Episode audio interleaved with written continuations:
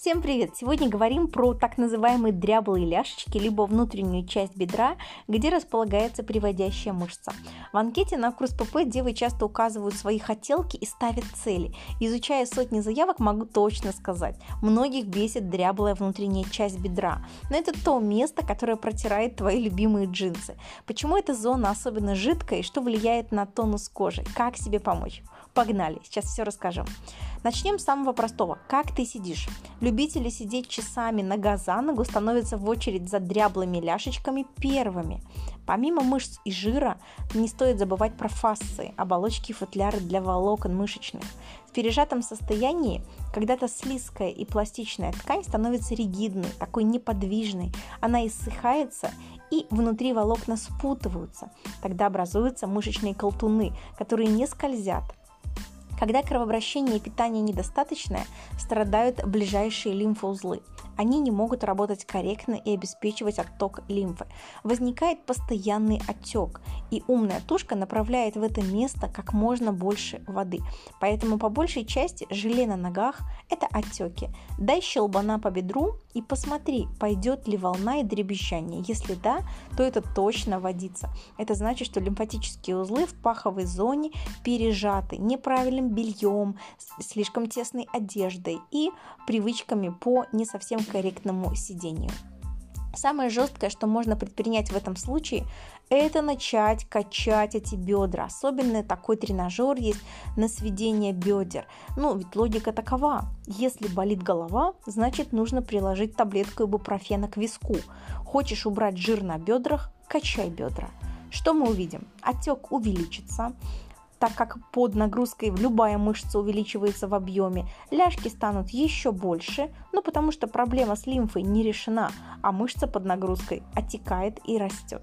Внутренняя поверхность бедра образована веером из пяти мышц, которые приводят бедра в центр. Есть такая большая приводящая мышца. Она крепится к лобковой кости и фасциально она связана с мышцами тазового дна. И если люто качать бедра, то натяжение в мышцах тазового дна тоже изменится. Но вы же помните матчасть по тегу фрок-ролл и как все связано внутри комбинезоном и невидимыми цепями. Обязательно почитай эти посты для общего кругозора. Как результат, а, начинается перекос в стенках влагалища. Оно может опуститься. Внутреннее кольцо, которое не держит. И появляются, ну простите, подсикивания и целый оркестр звуков во время упражнений изменяется натяжение внутри твоего таза, и это все из-за того, что мы когда-то перекачались, либо неправильно интерпретировали свою проблему. Но страшнее всего, когда молодые мамы после родов спешат качаться по программе фитоняшек, не понимая, что первое время нужно укреплять pelvic floor, да, это мышцы тазового дна, которые и как раз-таки отвечают за поддержание твоих внутренних органов. Какая разница, фитоняшка ты или нет, если у тебя очень скоро вывалится матка. Поэтому начинать нужно действительно с важных вещей. Сначала мы обеспечим пути отхода для застойных явлений. Как убрать лишнюю воду? Ну, естественно, это питьевой режим, это адекватное питание. Кстати, протокол периодического голодания является лучшим лимфотоником. Когда у нас низкий инсулин, он действует на функцию почек, и мы начинаем больше писать. Поэтому девочка на фасте очень часто писает, как будто из нее выходят тонны воды. Но и МФР тоже нужен миофасциальный релиз.